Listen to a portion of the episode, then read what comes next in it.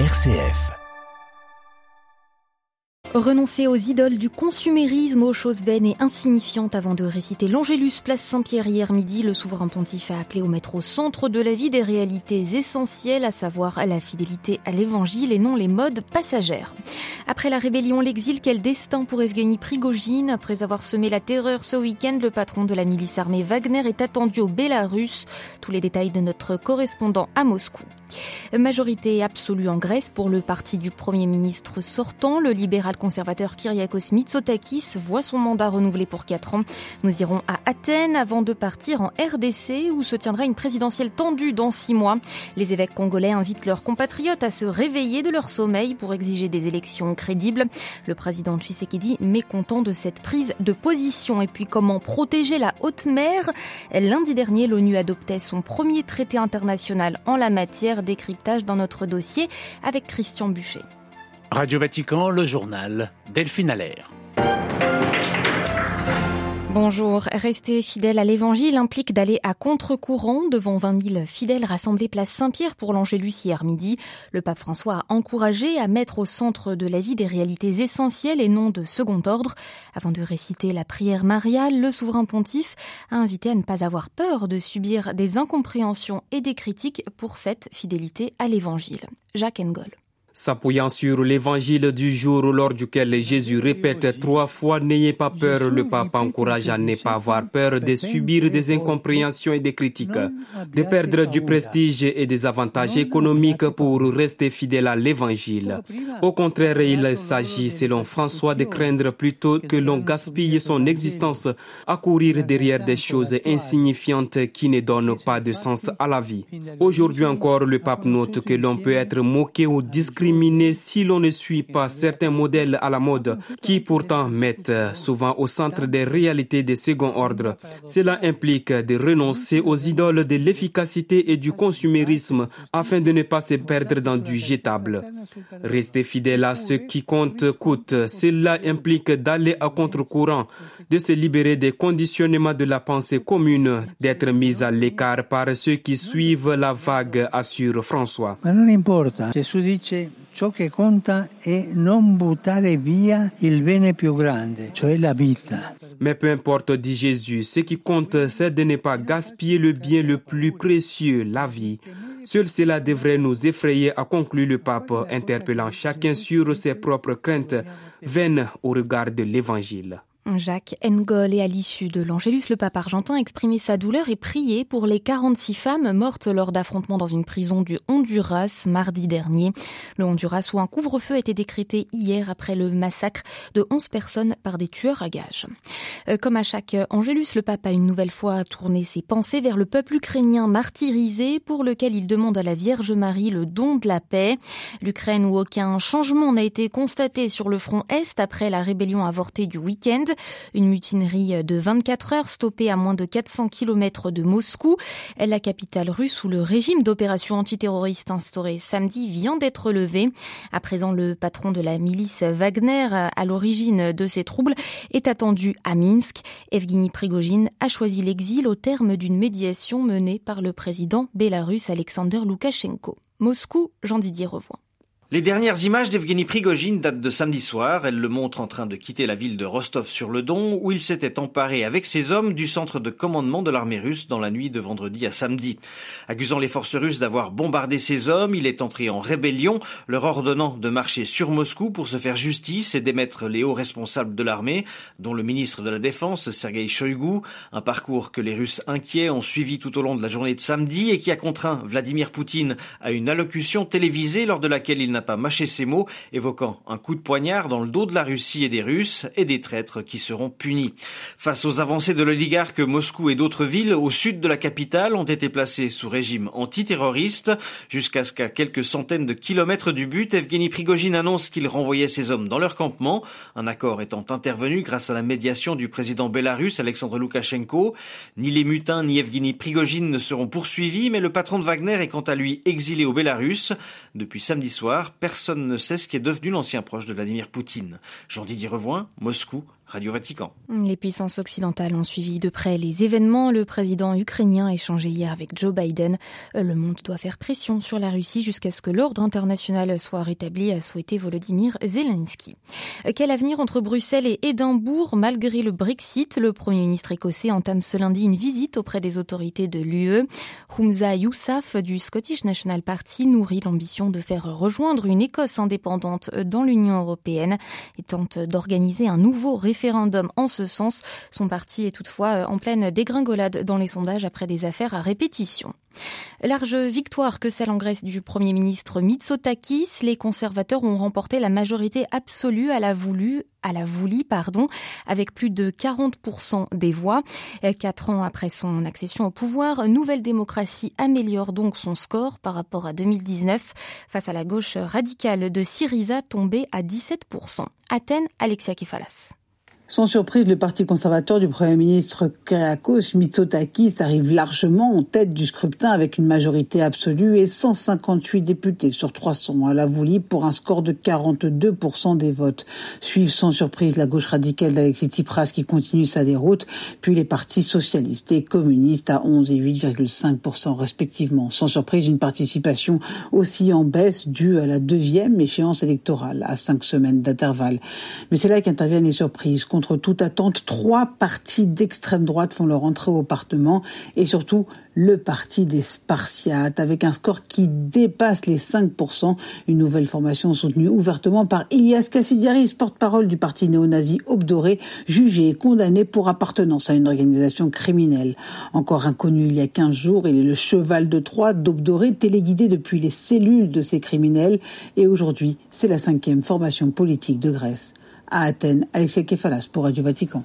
Comme la Grèce, la Tunisie est aux avant-postes des routes migratoires en Méditerranée, non sans susciter des remous sur la scène politique nationale hier. Des centaines de manifestants ont protesté à Sfax dans le centre-est contre la présence de migrants clandestins venus d'Afrique subsaharienne. Ces appels se multiplient en Tunisie depuis le discours du président Sayed évoquant l'immigration illégale comme une menace démographique. C'était en février. Les évêques de RDC, une nouvelle fois, donnent de la voix à six mois des élections. À l'issue de leur assemblée plénière qui s'est achevée vendredi, ils ont appelé les Congolais à se réveiller de leur sommeil pour exiger des élections crédibles, tout en faisant le constat de la persistance de l'insécurité à l'Est, mais aussi à l'Ouest du pays. Xavier Sartre.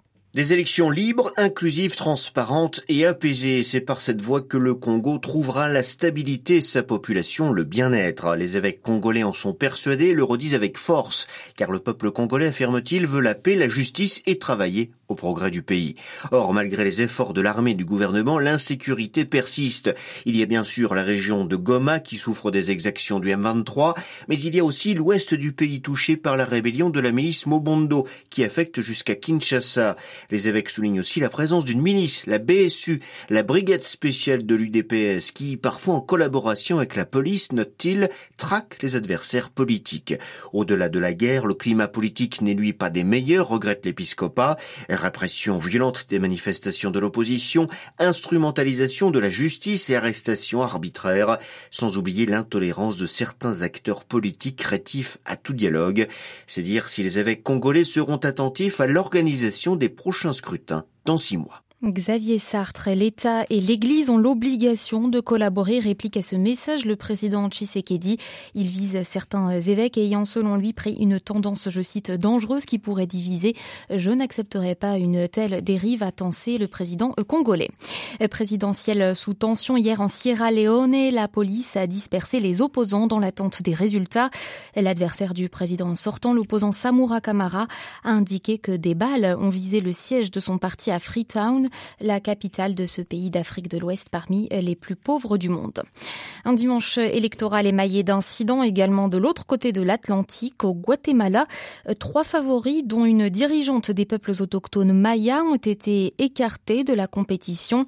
Beaucoup d'électeurs ont donc dénoncé des fraudes durant ce vote. L'ancienne première dame Sandra Torres apparaît en tête avec 21% des intentions de vote, suivie par le centriste Edmond Mulet, ex-diplomate à l'ONU, et d'une candidate conservatrice, Tsuri Rios.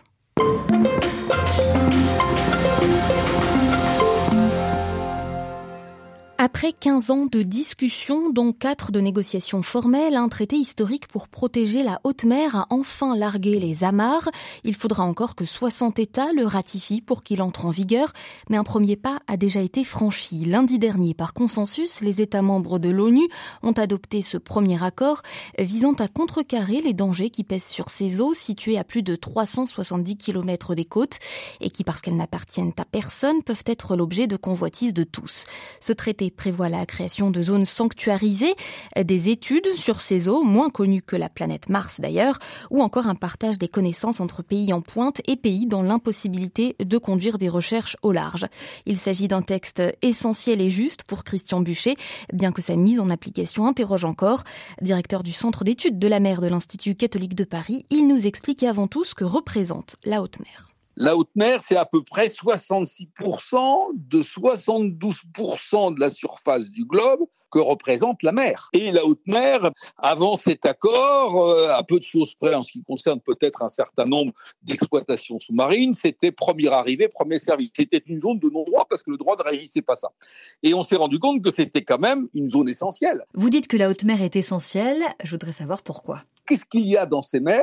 Eh bien, vous avez à peu près 80% de la biodiversité de la Terre. Les océans, l'eau de mer a des milliards d'années contre seulement des centaines de millions d'années pour les terres émergées. C'est-à-dire que le processus évolutif de la nature a été poussé beaucoup plus loin en mer. Un seul exemple. Sur Terre, vous avez qu'un seul règne végétal, le ver. En mer, vous en avez trois vous avez le vert, et puis à partir du vert, c'est développé un autre règne végétal qui est le rouge, et à partir du rouge, c'est développé un troisième règne végétal qui est le brun. Pour vous montrer le potentiel, les microbiologistes marins considèrent qu'on connaît à tout casser 3 à 4% de la microbiologie.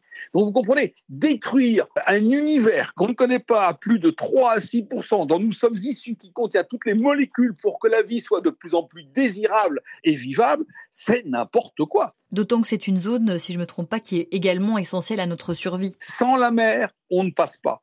Tant parce qu'elle revêt, tant parce qu'elle nous procure. Faut-il rappeler que la mer, c'est 50% de l'oxygène que nous respirons. Et vous savez, toutes les émissions de CO2 que nous émettons depuis au moins la révolution industrielle et qui ne cessent encore d'augmenter, la mer nous rend un service incroyable.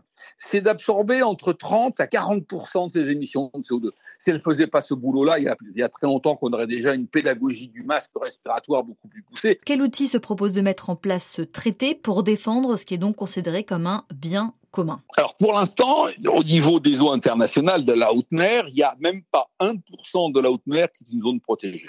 L'objectif serait que pour 2030, il y ait 30% de haute mer qui fasse l'objet d'un traitement de préservation. Il ne s'agit pas de mettre la mer sous cloche. Hein. Il s'agit sans doute là d'assurer des parts des réserves marines pour garder toute la biodiversité qu'on ne connaît même pas. Il y a un autre aspect qui est très important, c'est que tous les moyens d'accès, toutes ces connaissances qu'on va découvrir, je l'espère, soient partagés au niveau international, que ce ne soit pas l'apanage des seuls États qui ont la technologie, c'est-à-dire en d'autres termes les moyens financiers d'y aller. Donc il y a des accords, il y a des formations qui vont se mettre en place. Il est prévu, si vous voulez, que il y a un certain nombre de documents, d'études spécifiques sur tout un tas de sujets. Faut-il gratter le fond des mers ou pas? C'est la question des cétacés. C'est la question également du bruit au fond des mers. Donc maintenant, on a un cadre, mais se pose la question non seulement de la ratification du traité, mais aussi de son application. Il faut qu'il y ait dans les six mois 60 États qui valident cela pour que ça ait une portée internationale. Mais c'est pas parce qu'il y aurait X États qui vont le faire que les autres vont le faire. Et en plus, il faut se donner les moyens, parce que c'est bien beau, vous savez, de faire des parcs naturels marins, par exemple. Mais si vous ne créez pas des moyens de surveillance qui vont avec, ça ne servira pas à grand-chose. Donc, ça suppose aussi de savoir si on peut, au niveau international, prendre des mesures de rétorsion, de police internationale contre des navires qui n'auraient pas un comportement louable. Les tensions géopolitiques ne facilitent pas les choses. Vous imaginez bien que s'il faut en haute mer vérifier si tous les chalutiers russes sont bien des chalutiers et pas autre chose, vous imaginez bien que ça peut être des sources de conflit. Donc, on a un cadre essentiel qui est juste, équitable. Pour l'instant, il faut que ce soit adopté. Et faut-il, pour que ça ne reste pas lettre morte, eh bien qu'on se donne des moyens concrets, techniques, c'est-à-dire en d'autres termes des moyens financiers. Interrogé par Marie Duhamel, Christian Buchet, l'auteur de Osons la mer, était ce matin l'invité de Radio Vatican.